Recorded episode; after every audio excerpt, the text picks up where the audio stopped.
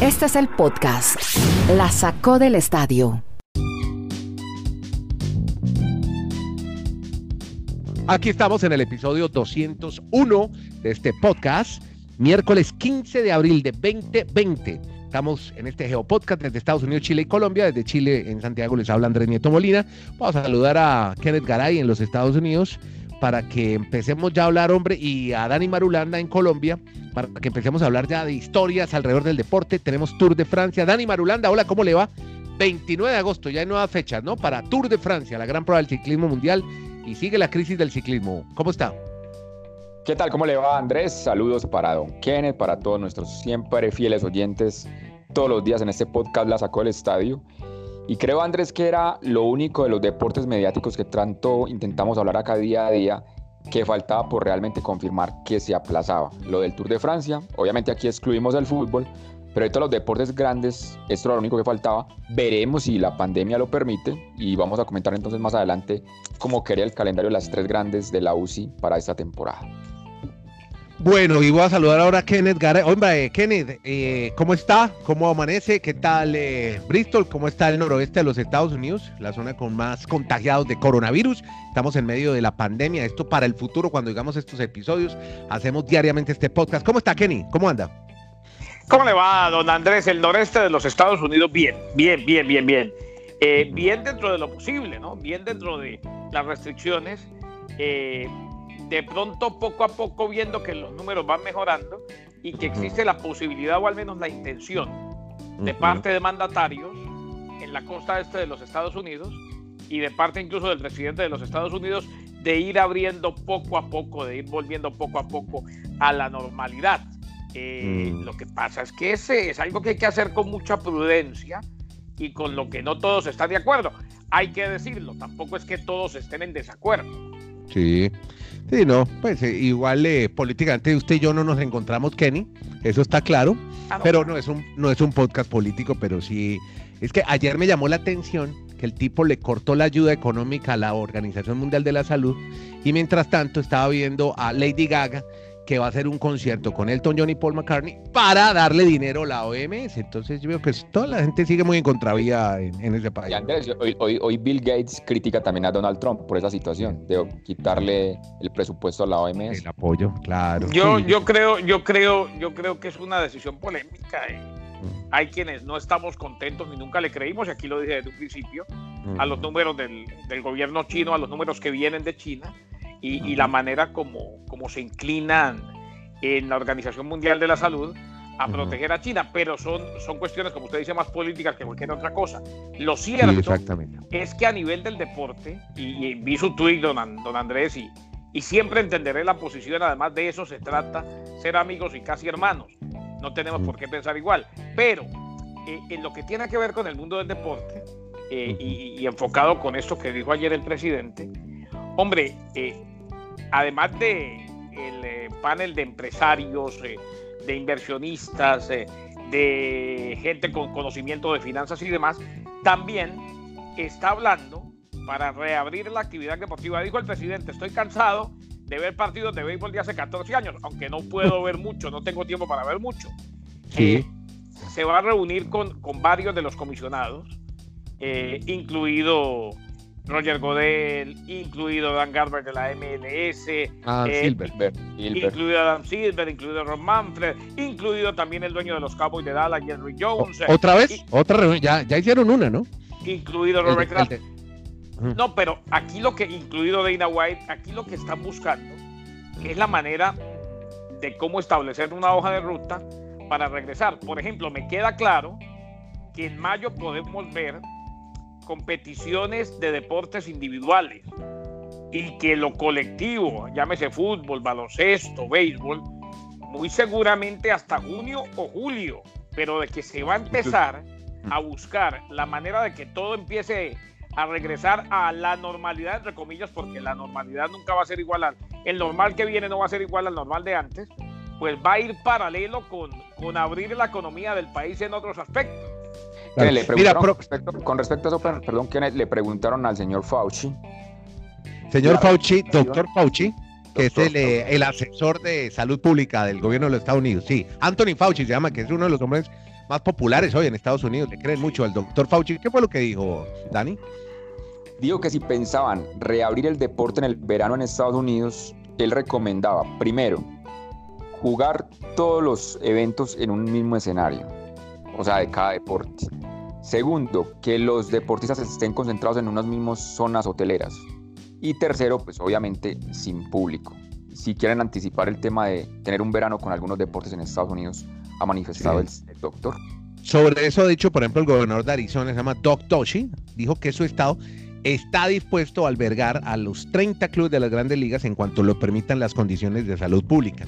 Sobre eso, y como la agenda del coronavirus está manejando el deporte hoy, estamos dependiendo de un bicho para saber si hay deporte o no.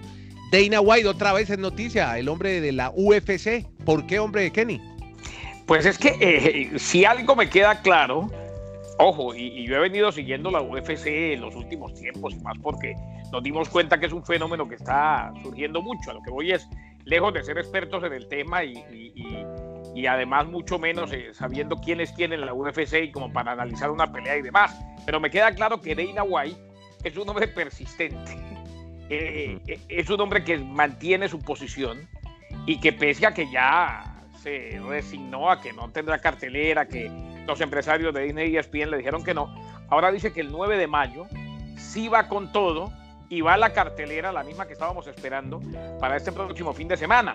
Se dice que sería en la Florida, donde como dijimos ayer, el gobernador eh, Ron DeSantis eh, dijo eh, que, o declaró esencial, si se quiere, la WWE, la lucha libre, para que se pudiera llevar a cabo en el mes de abril.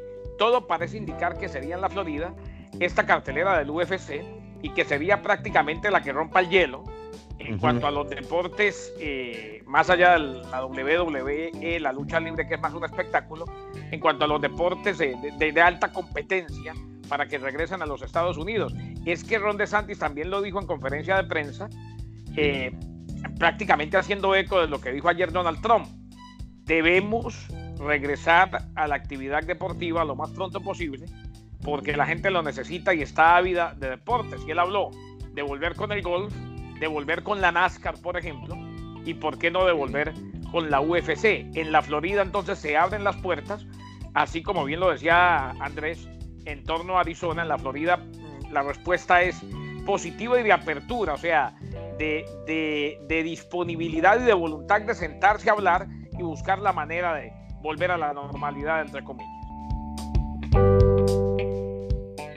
Seguimos ahora hablando de, mire, es que en fútbol americano y ustedes que están preparando el draft y tendremos un gran especial antes de que empiece este evento deportivo que es muy importante, encontré una información, Dani, hombre, relacionada con, y más o menos está relacionada, lo veo en los principales diarios, tiene que ver con Zach Bone, que es un eh, famoso futbolista eh, de Wisconsin, el linebacker.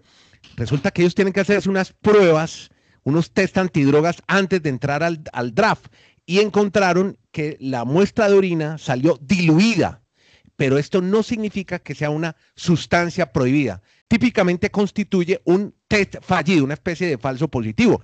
Y él ha explicado que Baum tomó mucha agua antes de, mm, antes de la prueba porque lo que quería era conseguir más peso, lo que significa que había tomado agua, eso es la explicación que dan, por lo menos, y, este Zach Baum, ¿qué? ¿qué es lo que puede pasar con él el draft? Porque dicen que podría llegar a los New England Patriots. Es número 25 seguro en la primera o segunda ronda del draft. Dani Marulanda. Sí, esa, esa situación, perdón, Andrés, se dio en el mes de marzo, cuando se hace el combine en Indianápolis, donde todos los jugadores pasan unas pruebas determinadas. Y como usted muy bien lo explicó, esa fue la situación que vivió este jugador, que para muchos analistas está proyectado a ser una de las primeras selecciones del draft. Es decir, que va a estar en la primera ronda, puede ser Filadelfia, puede ser Kansas, equipos que busquen un, linebacker, incluso los Patriots. Pero veremos si esa manchita, aunque todavía no está castigado, le hace bajar sus acciones en el draft. Y a propósito del draft, usted me dice que yo todos los días hablo de Tua, de Tua, de Tua. Tua, Tua. ¿Qué pasó con Tua, hombre? Sí, lo no se dice de Tua, se dice de ti. Tua Tua yo nunca puedo No, Tua Tagovailoa. Tagovailoa. Tua Tua Tua Tagovailoa. Hoy estamos exactamente a ocho días de que se haga la primera ronda del draft. Y el jugador más intrigante de esta selección 2020 es Tua Tagovailoa. Porque como hemos hablado con Kenneth, es un jugador con muchas habilidades, con el estilo más o menos parecido a Russell Wilson, que es uno de los fieles ídolos de, de Kenneth actualmente, pero tiene un gran problema que es la durabilidad. Sí le dará para mantenerse una década en, la NFL porque ha tenido muchas lesiones a lo largo de su carrera colegial y esa es la gran duda y por eso en ese momento mucha gente dice, sí va a Miami. No, no va a Miami porque no es durable. La misma situación para los otros equipos como los Chargers de, Los Ángeles que lo quieren contratar y es, creo, el jugador Kenneth, no sé si usted también opinará lo mismo, más intrigante para esa selección del jueves de la próxima semana. No, indiscutiblemente. Además hay una, hay una anécdota con Tua. Resulta que en el, en el campeonato nacional, eh, usted lo recuerda, Dani, el partido sí. que se estaba jugando en, en, Atlanta, Georgia. Estábamos en el Mercedes-Benz Stadium y jugaban los Georgia. Bulldogs, jugaban uh -huh. los, los, Georgia Bulldogs y, y, Alabama y el Crimson Tide. Y le cuento uh -huh. una cosa, cuando entra Tua Tagovailoa, estábamos relatando ese partido y Andrés, complicado, uh -huh. ¿no? Entró un tal Tago Tabogailoa, Tabogailoa. Y resulta que este muchacho, no, Tago Bailoa, pero en ese momento se la tiran a uno a quemar ropa, por más de que habíamos leído que era el quarterback suplente. Ah. Y, y, resulta que termina completando el pase ganador. ¿eh? Sí. Eh, y, y en el pleno relato le cuento que la única vez, para la gloria de Jesucristo, que me salió el Tago bailó bien fue en el momento del relato del Trojan ganador. ¿eh? de Hawái para el mundo ese muchacho, el talento. No, y, ahí, y ahí entonces ya dije, Tago Bailoa, la figura, Tago Bailoa y Alabama campeón. Ya, chao, ahí se la mandé de una vez al comentarista. Bueno, no digo no, Tago bueno. Bailoa nunca más. Mentiras, lo he venido diciendo ya los últimos, ¿qué? Cinco años, ¿no? Sí, 22 añitos tiene Tago Bailoa, ah, lo puede decir. Nació Muy en una bien, playa. Andy usted nos iba a contar sobre por qué, hombre, le convino a los 49ers perder el Super Bowl. ¿Por qué? Por todos a la ciudad de San Francisco. A ver, eh, resulta que eh, están, ustedes recuerdan el Super Bowl de Miami, ¿quién no se acuerda? Es el, es el, último Super Bowl que lo termina ganando Patrick Mahomes. Y aquí sí. tuvimos toda la previa y, y el postjuego y demás en la sacó del estadio. Resulta que como, como se están dando los estudios, en ese momento Primero que todo, que el coronavirus llegó a los Estados Unidos mucho antes de lo que pensamos. Hubo muchos casos asintomáticos, otros que no se detectaron, hasta que no se supo de la existencia del, del virus, que fue un poco tarde. En ese momento en San Francisco, cuando los 49ers van con Jimmy Garoppolo al Super Bowl de Miami, ya había casos de coronavirus. Upa, ajá. Y entonces dicen las autoridades sanitarias en San Francisco que pudo ser catastrófico donde hubieran ganado los 49ers. Porque ¿Bomba venía, biológica? Es que venía, venía, el desfile. Las reuniones, la parada, las fiestas. Ven, claro. Venía desfile, fiestas, de todo, toda uh -huh. la semana. Mm. O sea, lo que dice usted, Andrés, hubiese sido una bomba biológica. ¿eh? Sí, claro, claro. Vuelven los jugadores, sale la gente a la calle. Eh, San Francisco de por sí, y ustedes la conocen, es una ciudad de mucha fiesta, muy bohemia. ¿eh? Uh -huh. ¿Usted se imagina esa semana de celebración del Super Bowl en San Francisco ya con casos no claro. detectados? Con mucha relación. Claro, y usted lo sí. Claro, y usted lo ha contado, Kenny, que, que, el virus ha entrado también, claro, por la costa del Pacífico, venía China, primera ciudad, Seattle, Washington, y estaba viendo que, el, que seguramente, porque Fauci, volvemos a hablar del doctor Fauci, le preguntaron, ¿cuál estado sería el primero que usted abriría en caso para la economía, en caso de que ya vaya aplanando la curva. Y, y, se menciona, él no lo quiso decir públicamente, pero sería California, donde está San Francisco. Toda esa zona del Pacífico son 105 millones de habitantes. Así que ellos sí están unidos, les va mejor que a los del este, los del oeste, Kenneth. Y la otra tiene que ver con Dak Prescott, el quarterback de los Cowboys de Dallas, que como hizo una fiesta en la casa y lo habían criticado tanto, ayer salió y uh -huh. habló con la gente de la radio en Dallas. Y él dice, primero que todo, no fue ninguna fiesta. Claro, él nunca va a decir que lo fue, ¿no? El viernes estábamos reunidos en mi casa cenando. Y estaba Zach, eh, estaba eh, Zeke Elliott también, Ezekiel Elliott, el running back. Y éramos yeah. menos de 10. Uh -huh. No, ¿qué y, tal? Y resulta que la policía no tiene manera de confirmar que eran más de 10 o que eran 10. O sea que eh, es la palabra de contra la de la policía lo cierto es que han sido, ha sido satanizado eh, Dak Prescott por esto, justo uh -huh. ahora que estamos pendientes de que en algún momento pase a ser eh, en lo económico el quarterback que todos queremos que pase a ser, Dani, porque todavía eh, no sé, no se atreven a darle ese contrato multimillonario que se merecería, ¿no? Sí, solo está por un año y él no quiere ir a los entrenamientos porque él quiere que lo contraten por lo menos cuatro temporadas. O sea, eso va a ser un tira y afloje y veremos en el draft también que lleguen a determinar. Si contratan un quarterback, ahí cambiaría el, panorama para esa situación de Prescott. Bueno, ya estamos cerrando y les voy a contar varias cositas rápidas, dos de béisbol. Oye, me llama la atención. Primero que se murió uno de los, eh, de los dueños de los Yankees, eh, Hank Stanbriner, hijo mayor de murió, pero no tiene que ver con coronavirus, sino que tenía un problema de salud hace un tiempo. Murió en Clearwater, en la Florida. La otra es que, oiga, ayer, ustedes están hablando de los partidos viejos. Ayer en una estación de radio, la WEEI, se estaba transmitiendo la repetición del Juego Serie Mundial 2018 Boston Dodgers, Los Ángeles Boston, y Steven Pierce, que fue el MVP, jugador más valioso de esa Serie Mundial, públicamente dijo que su carrera no va más. Primero porque en el último año no jugó, y que se ha lesionado demasiado, entonces no va a seguir jugando Steven Pierce. Y es que vea, e, esa emisora WEEI es del área de Nueva Inglaterra, por eso, y, también es muy popular en cuanto a los Patriots se refiere en el fútbol americano, aunque esta vez pues recordaron la Serie Mundial o, retransmitieron la Serie Mundial. Eh, él dice además, él dice además, niega rotundamente que se haya llevado a cabo o que se haya hecho trampa, que se haya llevado a cabo todas estas situaciones de robo de, señales y demás en los Medias Rojas de Boston. Y es que e, eso quedó en el aire. Uno espera que antes de que regrese a la actividad del béisbol, después de todo esto del coronavirus, sepamos cuáles son eh, las sanciones o los castigos a Boston, porque sabemos lo de los Astros de Houston, pero Boston también estaba implicado. Está pasando de agache, ¿quién es? Está pasando, de, agache. pasando de agache. Entre ellos, Alex Cora, claro, el manager, el Boricua, después de una temporada que fue espectacular y ganaban con una facilidad pasmosa. Podcast La Sacó del Estadio. En Twitter, arroba La Sacó Podcast.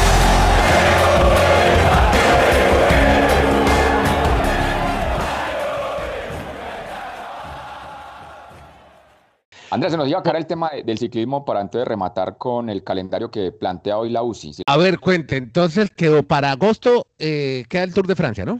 Sí, o sea, supuestamente arrancar el 29 de agosto hasta el 20 de septiembre, el Tour de Francia. Luego empatarían los mundiales de ciclismo en la semana última de septiembre. Para el mes de octubre se haría el Giro de Italia y finalmente en noviembre la vuelta a España. Eso es lo que plantea a hoy, dependiendo cómo siga la pandemia, la UCI en cuanto a sus grandes vueltas. Y le remato hablando, ¿a usted que le gustan esos temas que en redes sociales impactan las relaciones afectivas? Rosa, oh, claro, es que esa es la parte, esa es la parte terrenal de los, de los héroes del deporte, la parte, son humanos ayer, también. Ayer hizo viral el padrastro de Neymar, no sé si usted estuvo muy atento, un chico de 22 años, novio de la mamá de Neymar, pero hoy están manifestando que el chico también es bisexual, entonces... Ese muchacho es, es un, un, super eh, jugador de, de los e-games. ¿eh? Sí, de e-games. Una de cierre, otra víctima de la pandemia, Américo Rubén Gallego, el tolo gallego, técnico argentino, le cancelaron el contrato en Panamá. ¿Por qué? Pues la federación no va a pagar un sueldo de esos para, para una selección que no va a jugar, que no hay eliminatorias y que la FIFA ya está anunciando presuntamente que no había duelos de selecciones nacionales en lo que resta del año. Así que decidieron cancelar el contrato al Tolo Gallego, así que de vuelta desde Panamá. La, mamá de Neymar es como mi tía Zoila, le gustan los pollitos. muy bien. Muy bien, él es Kenneth Garay, siempre con sus eh, grasejos, sus apuntes divertidos para cerrar este podcast que se llama La Sacó del Estadio. Él está en Bristol, con Perdón, ¿mis qué? ¿Mis qué? grasejos, grasejos. Oiga, ¿cómo le parece, Marulanda? Hasta ahora sé yo que tengo aquí grasejos. Voy, a ir a, voy, a ir a, la RAE, ya mismo voy a ir a la RAE, a la Real a ver qué es grasejos. Ya te lo tengo. Grasejo y simpatía que tiene una persona al hablar o al escribir. No me diga que Garay no es así. Esa es la definición de la RAE. No, no, no. Oiga, mamá, nunca me han dicho grasejo. Con Dani Marulanda en el. Me dice que le conteste que más a propósito, cerrar también contarle pues que ayer hicimos ese video famoso de los del episodio 200 de este podcast. Yo quería saludar a yo quería saludar a una serie de personas que nos retuitearon en Twitter. Pere verá, Pere verá, Pere que aquí por aquí los tengo. Queda claro que los tres tenemos una cara de podcast impresionante. Sí. A Ángel Conde, a Alex Aldana, a Julio Ortiz, hombre, muchas gracias por, por retuitearnos. Y también estamos en Instagram para que conozcan a Kennedy, a Dani, ahí están, búsquelos en nuestras cuentas que son arroba Dani Marulanda 13, arroba Radial Piso Garay y arroba Andrés-Nieto. Ahí nos encuentran, ahí están el video para que conozcan a los que hacen este podcast, o mejor que no nos conozcan, mejor que se queden con la voz, ¿no les parece? Listo. Mucho mejor. Pasen bien. sigo por aquí amasando el grasejo. Vamos. Sigan, compartan, acompáñenos en este podcast que lo único que pretende es que pasen eh, momentos agradables durante esta época de cuarentena.